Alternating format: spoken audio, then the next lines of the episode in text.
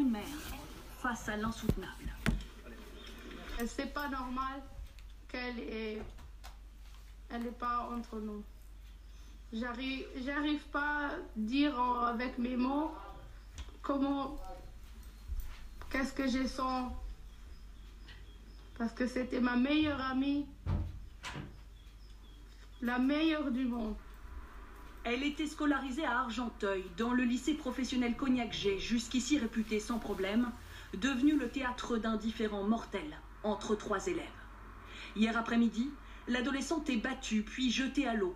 Son corps est retrouvé à 21h sous le viaduc de l'autoroute A15, immergé à quelques mètres du bord.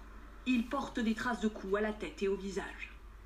Les agresseurs présumés, un adolescent de 15 ans et sa petite amie du même âge. En rentrant chez lui, le jeune garçon avoue les faits à sa mère, comme en témoigne cette proche voisine? Ma voisine, elle est venue me voir, donc elle était en panique. Elle m'a dit, voilà, mon fils, il m'a dit, euh, avec sa copine, qu'ils ont frappé une gamine et qu'ils l'ont jeté à la Seine.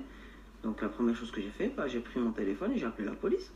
La mère du garçon s'est elle aussi rendue au commissariat pour livrer le récit de son fils.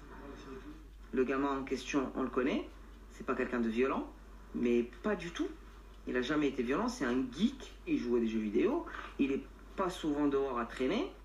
Les tensions entre la victime et ses agresseurs auraient débuté avant les dernières vacances scolaires. Je ne sais pas si c'est vraiment un harcèlement. Visiblement, il y avait eu des soucis euh, sur un compte d'un réseau social, certainement avec des utilisations de photos. Selon leurs camarades, des photos de la victime en sous-vêtements et des insultes auraient circulé jusqu'à provoquer récemment une bagarre. Ils se sont battus dans le lycée déjà euh, il y a une semaine et euh, ça a mal tourné, je pense. Déjà, euh, que la victime, elle m'a déjà parlé et elle m'a dit qu'elle se faisait harceler, tout ça. C'est choquant. Alisha, comme ces deux agresseurs présumés, n'avaient aucun antécédent judiciaire. Interpellés la nuit dernière, ils sont toujours en garde à vue, interrogés par les policiers.